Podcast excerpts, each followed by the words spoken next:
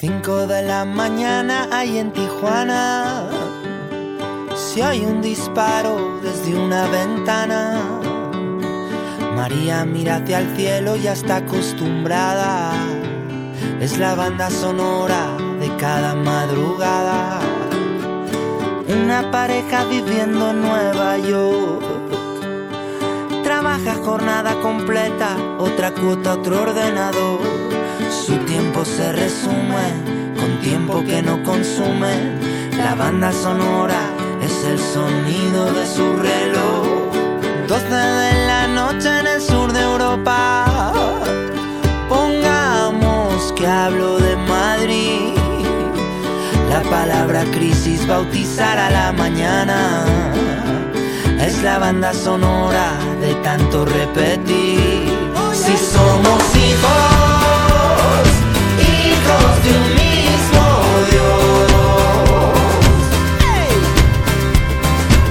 siempre caen los mismos? ¿Por qué?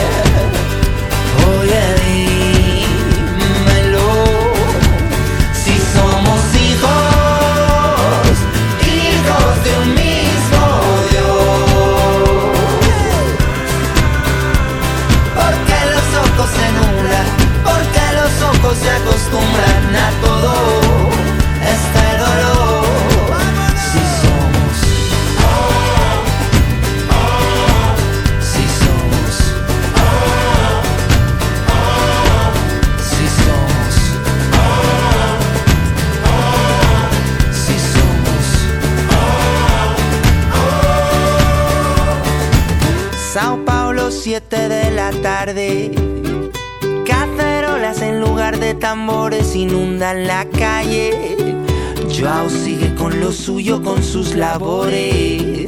Fuera suena la banda sonora de sus dolores. Luis con el mundo lleva una vida muy social. En la red un millón de amigos dice no te pueden fallar.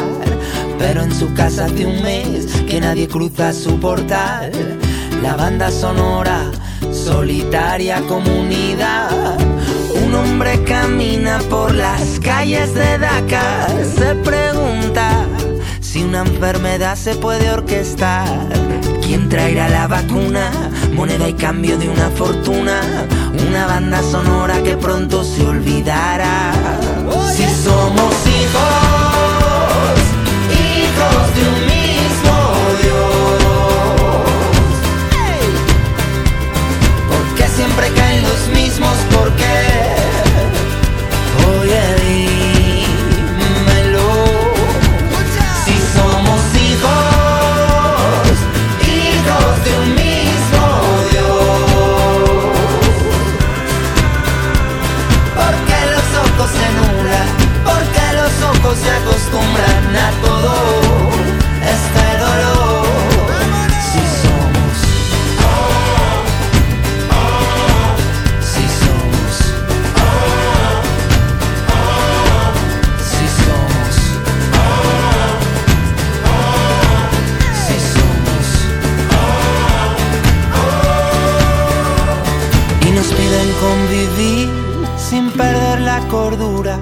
dar la mano con soltura a los tipos de interés, aceptar su economía como animal de compañía, correr con ataduras sobre su mundo de papel. Si somos,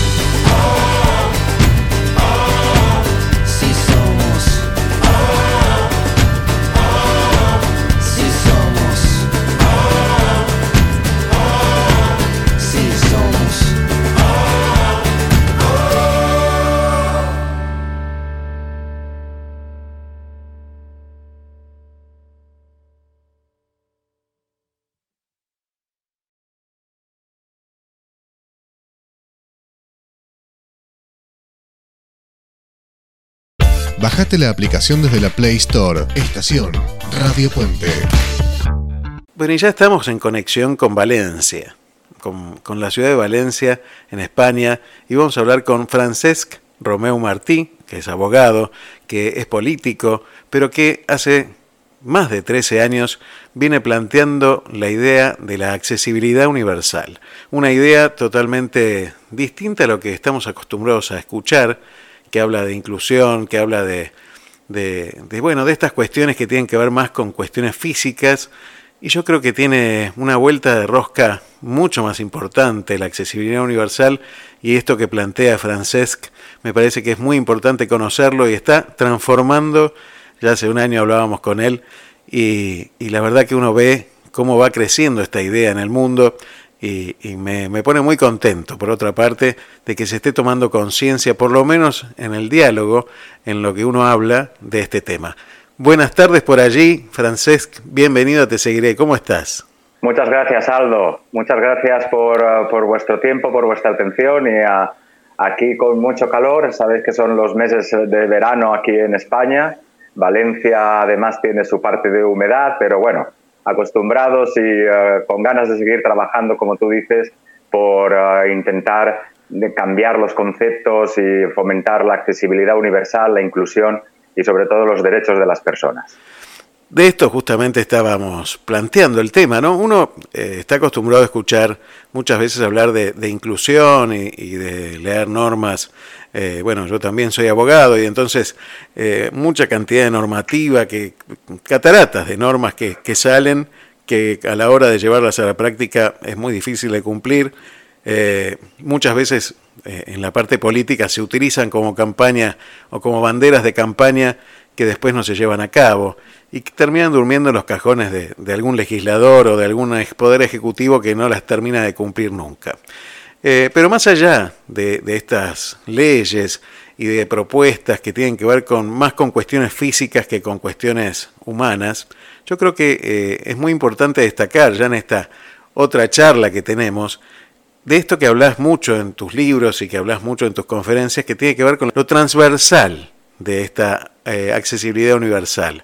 Me parece muy interesante ese concepto y entender que no solo se trata de cuestiones físicas, sino se trata de todo, de todo, literalmente, ¿no?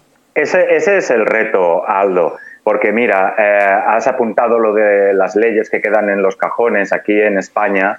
El día 1 o el día 2 de enero entró en vigor una orden del Ministerio de, de Fomento, ¿no? de Obras Públicas, para entendernos, en el que hablaba de eh, cómo se tienen que diseñar los espacios públicos, ¿no? El diseño universal en los espacios públicos que son los que usamos todos y que por tanto eh, son espacios de convivencia. Como tú sabes, en el año próximo, en el año 23, en mayo, Aquí en España son las elecciones municipales a los ayuntamientos y a los gobiernos regionales, ¿no? las regiones que tenemos aquí en España. Y ves cómo han empezado a levantar plazas y a reurbanizar aceras y avenidas y parques. Y te podrás creer que esta norma que se acaba de aprobar y que está en vigor desde enero del año 2022, pues nadie la, la está recogiendo. Yo veo asombrado cómo se están haciendo determinadas obras en las plazas, jardines, y eh, avenidas de las diferentes ciudades y es sorprendente. Y ese es un cambio conceptual y cultural que es necesario implantar. No solamente diseñamos plazas para que queden bonitas en las revistas de diseño internacional, sino que tenemos que hacer plazas, avenidas, aceras y jardines para que la gente la podamos utilizar, para que sean de uso y disfrute de la gente. Y, y, y fíjate, Aldo, no va reñido, ¿eh? que sea un diseño moderno con que sea un diseño universal. Pero bueno, aún tenemos ahí esa brecha con la que estamos peleando y que poco a poco, como tú bien decías antes, yo creo que hay una generación inclusiva, hay un movimiento que se está generando en favor de la, eh, la, inclusión. Al fin y al cabo, todos vivimos y convivimos en una sociedad, cada uno con nuestras eh, circunstancias, con nuestras realidades, pero al final todos con los mismos derechos.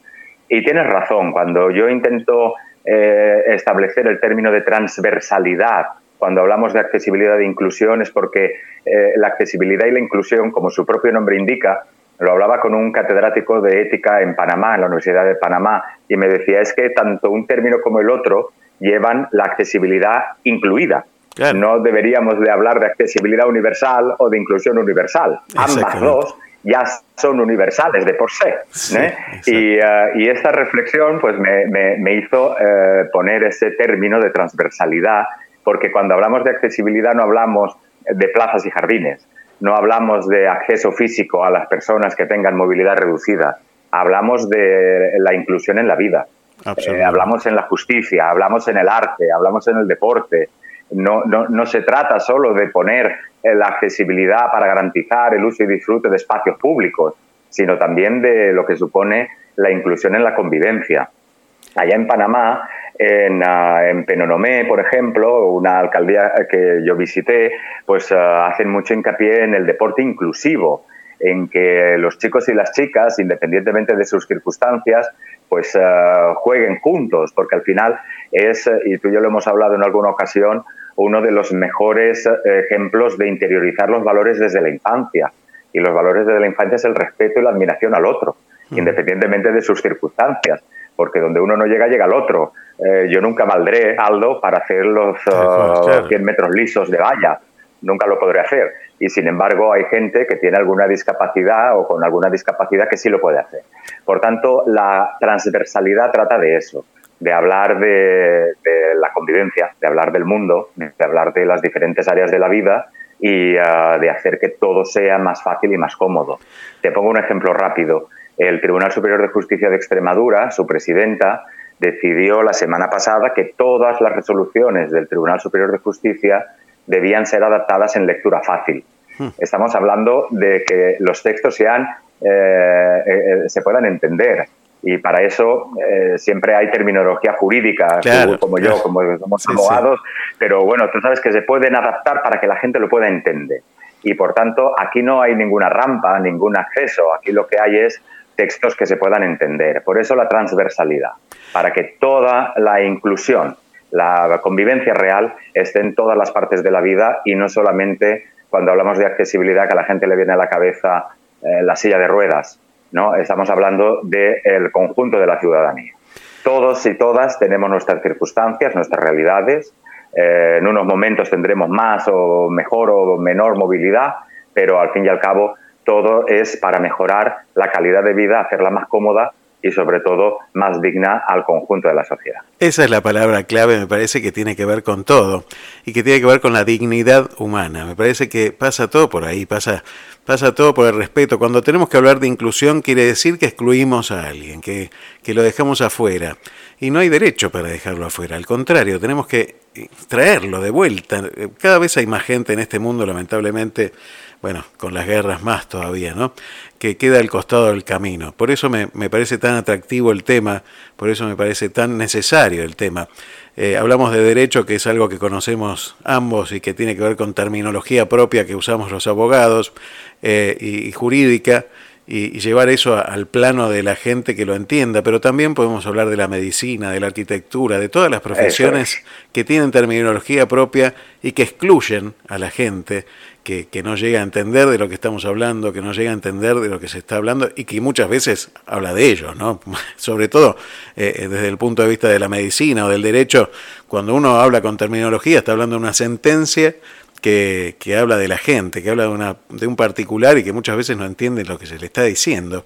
Y, y los médicos pasa exactamente lo mismo. Tenemos que terminar con ese eh, pseudo paternalismo que tenemos algunos profesionales y traer a la gente y tratar de explicar con claridad para que la gente comprenda lo que se está diciendo.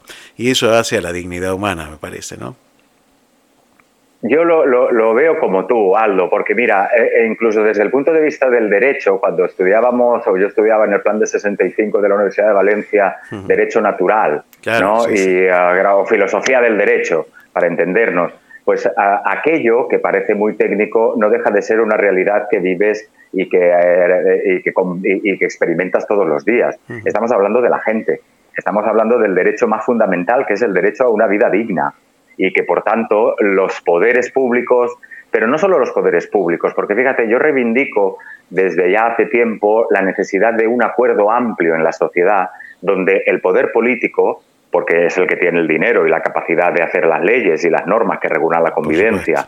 El poder político, por un lado, las empresas, por otro, porque no podemos olvidar el, el capital privado, las empresas y las iniciativas privadas, las universidades, por otro, y las entidades y profesionales del mundo de la discapacidad, necesitamos un gran acuerdo de colaboración, porque todo el mundo piensa, todo el mundo está investigando. En el mundo de las tecnologías que te voy a contar, eh, cada vez hay más, más desarrollos que se, van, que se van realizando en pro de mejorar la calidad de vida, eh, naciendo, como hemos hablado siempre, eh, en la defensa y promoción de los derechos de las personas con discapacidad, pero que al final son herramientas que benefician a todo el mundo. Imagínate los audiolibros, ¿no? O imagínate una página web accesible pues seguramente no la pensaron ni para ti ni para mí, pero tú y yo nos beneficiamos perfectamente de los audiolibros o de una web más fácil de navegar, más fácil de interpretar.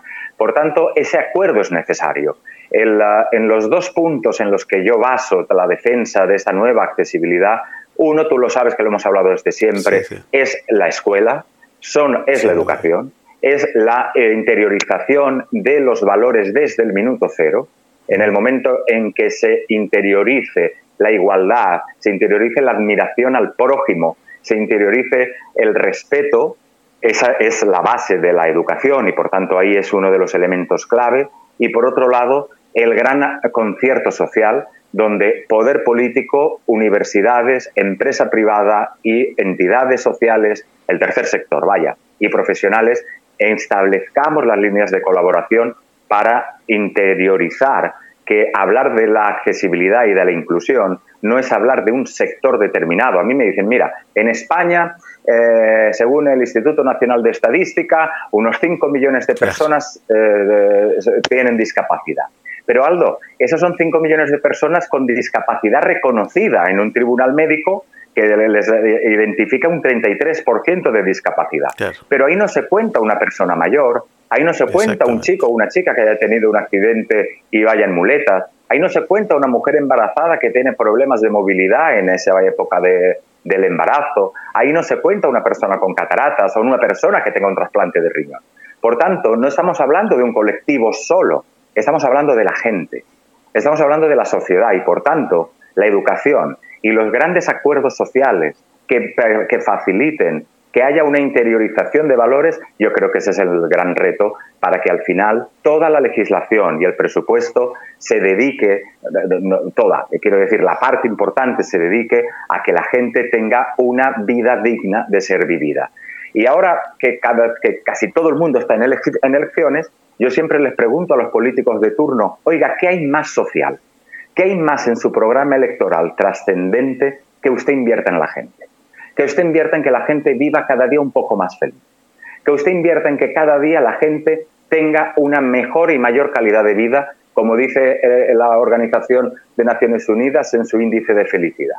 ¿Qué hay más importante que usted trabaje porque la gente sea digna y tenga defendidos y promovidos todos sus derechos?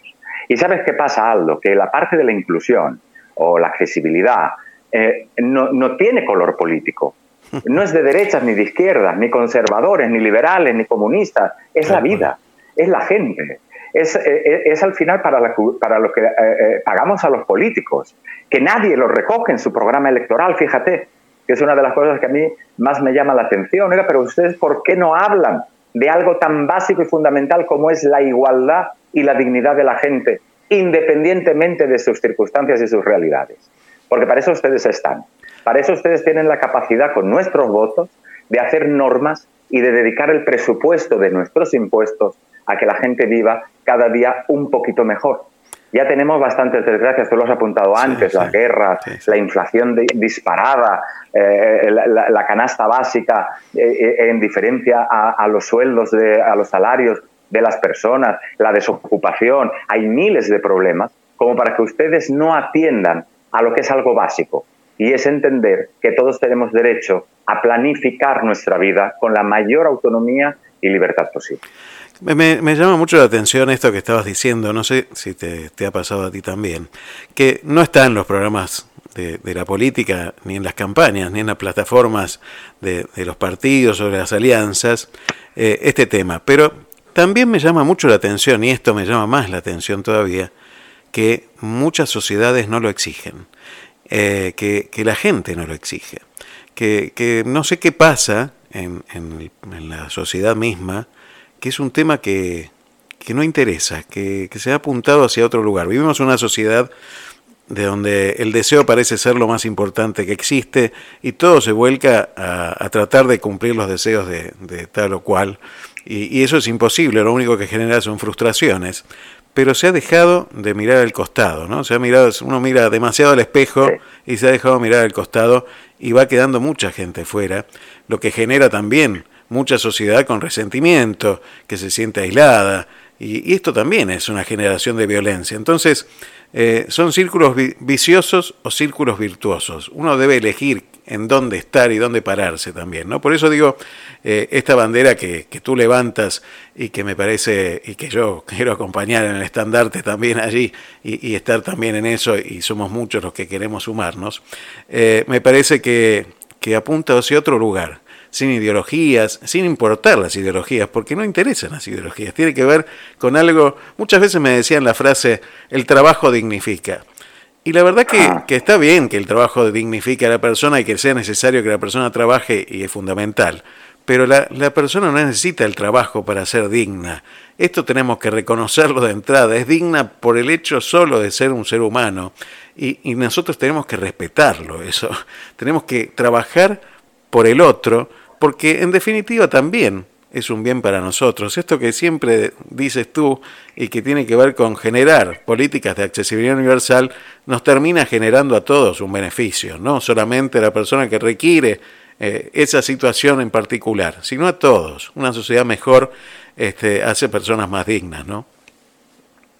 Mira, Aldo, yo, eh, eh, sabes, y lo hemos comentado en alguna ocasión, eh, la importancia que le doy a la educación en los temas de la inclusión, en el cambio de valores, en la forma en que educamos, y, eh, porque ahí es la base fundamental. Es decir, nosotros ahora estamos haciendo una, una batalla, entre comillas, contra poderes políticos o contra gente que tiene el poder político que ya tiene una mentalidad y una educación.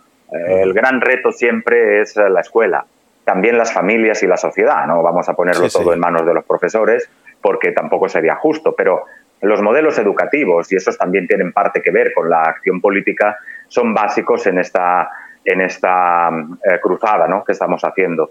Mira, eh, cuando yo hablo con algunos alcaldes y alcaldesas de aquí de España y circunscriben el ámbito de la accesibilidad a los servicios sociales, ¿sabes? Al área de... Eh, es como, pues eso es para esta gente que pobre tiene un problema y eso es un cambio eh, cultural que con lo que hay que luchar. Eh, porque cuando yo les digo, pero oiga, aparte, bueno, alguno en su mejor ocasión me ha, me ha remitido al concejal de obras o urbanismo, ¿no? Por aquello de que pongan rampas. Tal cual. Y yo les digo, oiga, pero es que la Casa de la Cultura o sus pabellones deportivos o sus asociaciones deportivas, musicales, sus creadores literarios, todo esto también entra en la vida. Y aquí también hay mucha gente que forma parte de la creatividad artística, intelectual y literaria y eh, tiene algún tipo de discapacidad o de movilidad reducida. Yo eh, estoy cansado de decir que Beethoven era sordo o que Cervantes era manco. Quiero decir que no estamos hablando de rampas, que por cierto, hacen rampas que no van a ningún sitio y se quedan ustedes satisfechos pensando que hay rampas, ¿no? Hmm. Entonces ese cambio cultural que va más allá de los servicios sociales, va de la vida y por tanto yo les digo, es que esto no depende de un área, esto dependería del máximo poder de esta institución, en este caso es del alcalde, porque es el que ha de ver transversalmente el pueblo o la ciudad para aplicar todas las medidas correctoras y ajustes razonables para que realmente se produzca la inclusión. Y no solamente significa poder pasear o disfrutar los espacios públicos, significa todas las áreas y facetas de la vida, desde la justicia hasta el arte, hasta el deporte, todo, todo es todo. Pero mira, apuntabas una cosa importante, Aldo, cuando dices que eh, hay eh, como eh, sociedades, y yo lo he visto en el mundo en diferentes países, ¿no? como que no hay aún una reivindicación. Es como si estuviéramos en la concepción de que esto es una minoría, de que esto no va conmigo de que mm, como yo no tengo un problema de discapacidad o yo no tengo un problema de movilidad reducida, ni nadie de mi familia, cuidado, porque aquí ya empezamos a ampliar el, cerco, entonces esto es de otros, esto le afecta a otra persona. Y al final este es el cambio conceptual y cultural en el que estamos. No es un problema de que, mire, eh, eh, mira Aldo, eh, el Instituto Nacional de Estadística dice en España que nueve millones y medio de personas tienen discapacidad, lo que te decía antes, la reconocida. aunque solo nos centráramos en eso, 9 millones y medio de personas con discapacidad, a cuatro personas que viven y conviven con esta persona con discapacidad en su familia directamente, estamos hablando de 36 millones, que es más de media España. Aunque solo lo centráramos en eso, ya tendríamos un importante motivo por el que estar hablando de la accesibilidad y la inclusión. Pero como lo que yo pretendo es ir más allá de un colectivo concreto, sino de que estamos hablando de la dignidad de la gente en su colectividad, estamos hablando del conjunto de la población. Y hasta que estas minorías o estas eh, eh, sociedades que entienden que esto es una minoría, que este eh, es, que tenemos poquita gente sorda, en mi pueblo no hay casi gente en silla de ruedas, en mi pueblo no hay gente ciega, no estamos hablando de eso. Eso es un colectivo al que tenemos que defender, promover y proteger sus derechos. Y a la vez que lo hacemos, entender que estamos fomentando la calidad de vida de toda la población y hacerla partícipe de vivir en dignidad. Este es el cambio eh, conceptual en España, en tu país, en Panamá, de donde vengo, o en las charlas que he dado en eh, Chile o en Uruguay, porque es un sentimiento de esto no va conmigo. No, no, perdona, sí va contigo. Va contigo en el momento en que eres parte de la sociedad. Y al final, aunque no lo quieras reconocer, acabas beneficiándote y usando aquellas herramientas que se pusieron para hacerle la vida más fácil a esa persona que con discapacidad y nadie te va a prohibir que la utilices, porque al final de lo que se trata es de que todos tengamos una vida más cómoda, más amable, ciudades más humanas y por tanto proteger y promover los derechos de las personas con discapacidad acaban beneficiando directamente incluso aquel que niega que esto no va consigo. Cuando hablamos la primera vez, me contabas un, caso de, una inauguración de de un tren de la Renfe que tenía accesibilidad y que era pensado para la gente que tenía silla de ruedas o, alguna discapacidad de movilidad. Y que cuando se, produjo la inauguración, alguien de, que tenía silla de ruedas, me parece que te dijo, eh, mira quiénes usan eh, esa, ese lugar, ¿no? ese acceso, y lo usaban todos. Eh, utilizaba todo el mundo, Aldo. Exactamente. Todo el mundo. La que se quedó fuera fue ella, que era la presidenta de una de las entidades en Zaragoza que recibíamos ese tren que acabábamos de adaptar, un tren de cercanías que acabábamos de adaptar. Por eso te digo que cuando hacemos estas acciones pensando en promover y proteger los derechos de las personas con discapacidad, automáticamente todo el mundo lo utiliza y hace bien porque al fin y al cabo estamos hablando de hacer más humano el, transporte ferroviario, más cómodo, más accesible. Y el problema es cuando oyes a alguien que dice, es que esto no va conmigo. Ah, pero usted se utiliza esa rampa. Ah, pero usted se utiliza ese ascensor. Usted se utiliza ese sistema de lectura que le hace más cómodo interpretar lo que ha dicho el juez. Usted se eh, Entonces, al final, como no se trata de excluir, sino de integrar, de fomentar y de promover comodidad para todo el mundo, ves cómo las acciones que se desarrollan, tanto las físicas como en el ámbito sensorial, que fundamentalmente son las tecnologías, eh, que se desarrollan para ese colectivo concreto, aumentan la calidad de vida y la seguridad de toda la gente. Por eso, en, esa, en ese tren al que tú haces referencia, cuyo, cuyo coche central, el vagón central, iba ya al mismo nivel que el andén, tú veías al chico de la bicicleta, a la señora que venía con uh, su carro de la compra, al hombre que venía con sus bebés en su carrito. Eh, tú veías a todo el mundo utilizar con la mayor tranquilidad y normalidad un espacio común. Ese es el gran reto, evitar los guetos y evitar los señalamientos.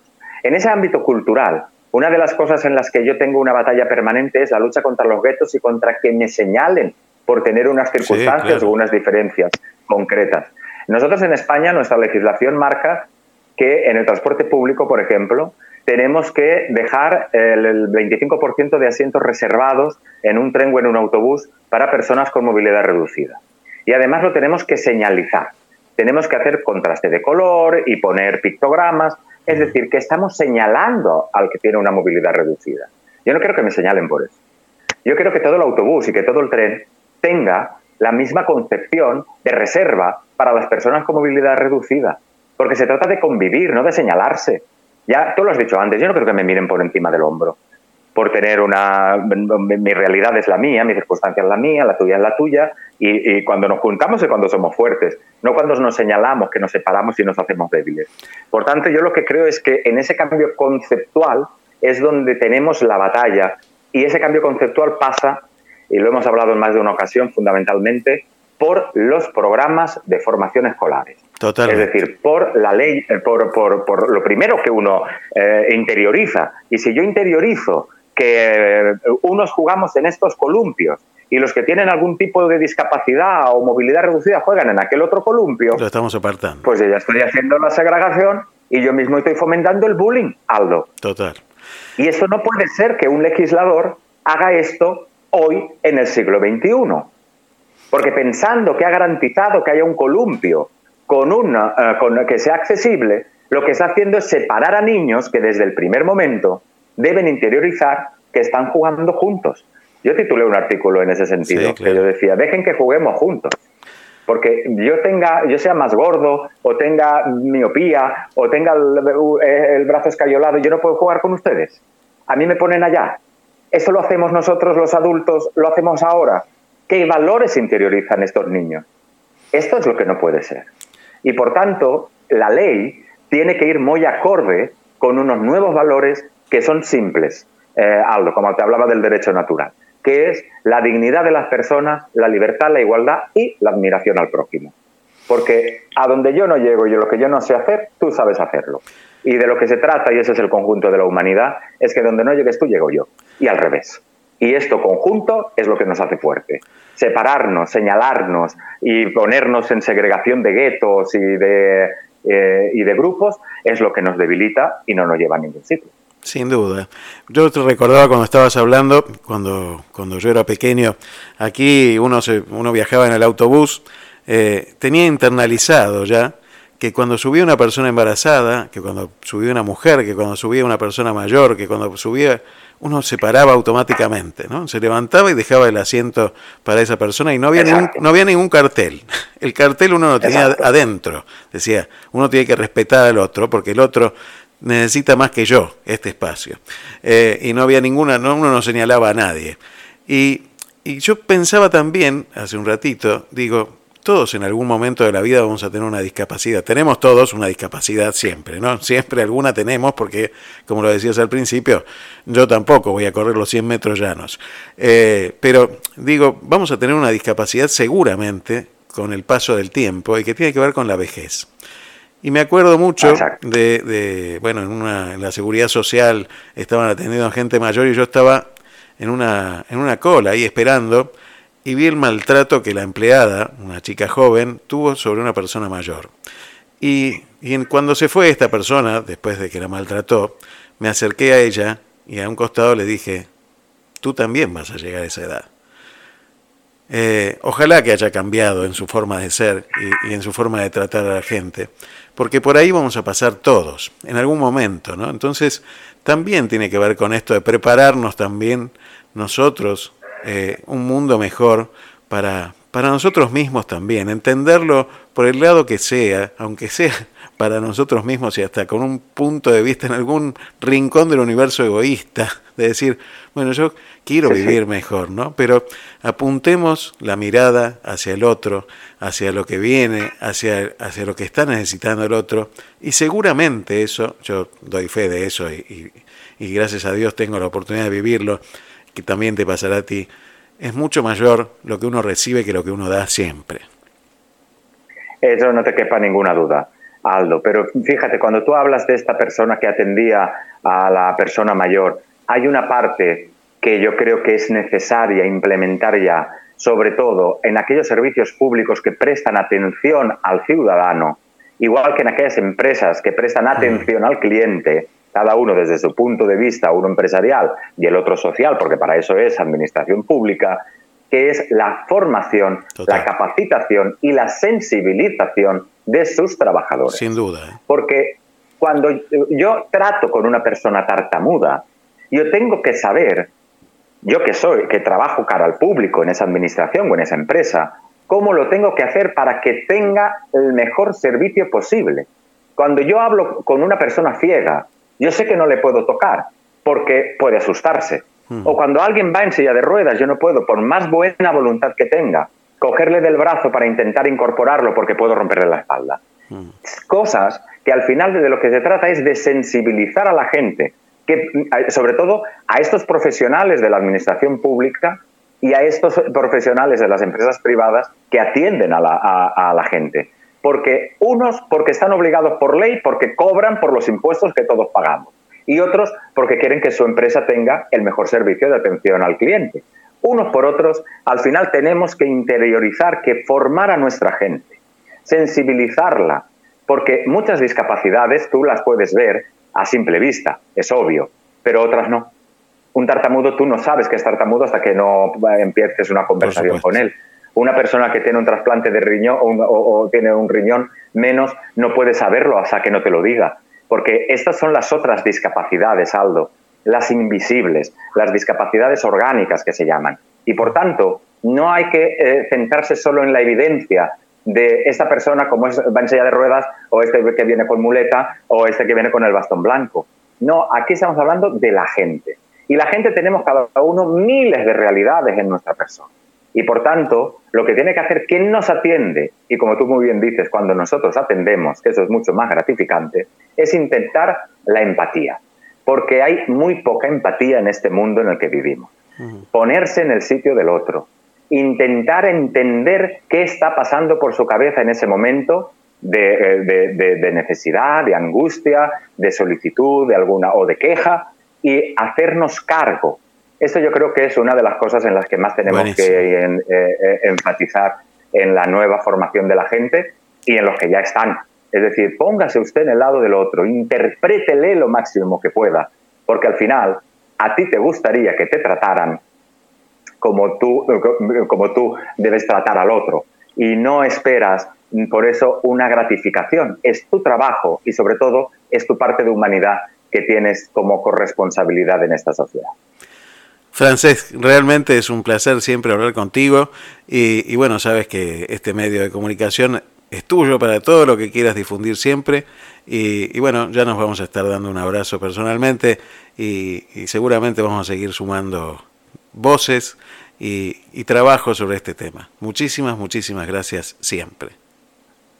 Gracias a ti, Aldo, y espero que ese abrazo sea pronto aquí en Valencia o allí en tu tierra y eh, nos podamos ver los ojos y actualizarnos en todas nuestras acciones y cometidos en la vida. Muchas gracias. Así será. Un abrazo grande y buenas vacaciones. Este, espero que puedas descansar también porque te lo mereces mucho. Muchas gracias, Aldo. Un abrazo. Radio Puente, acortando distancias.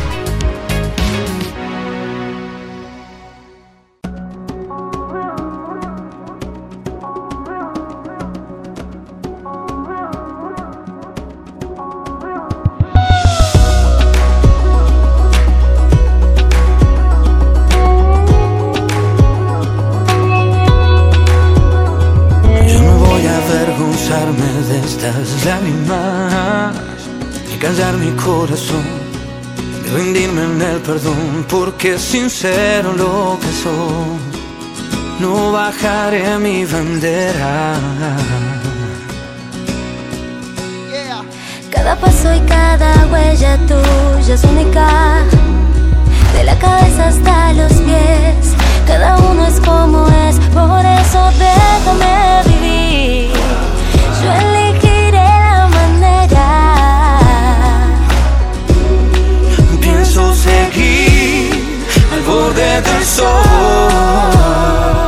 Que digan lo que digan, soy más fuerte si me dicen no.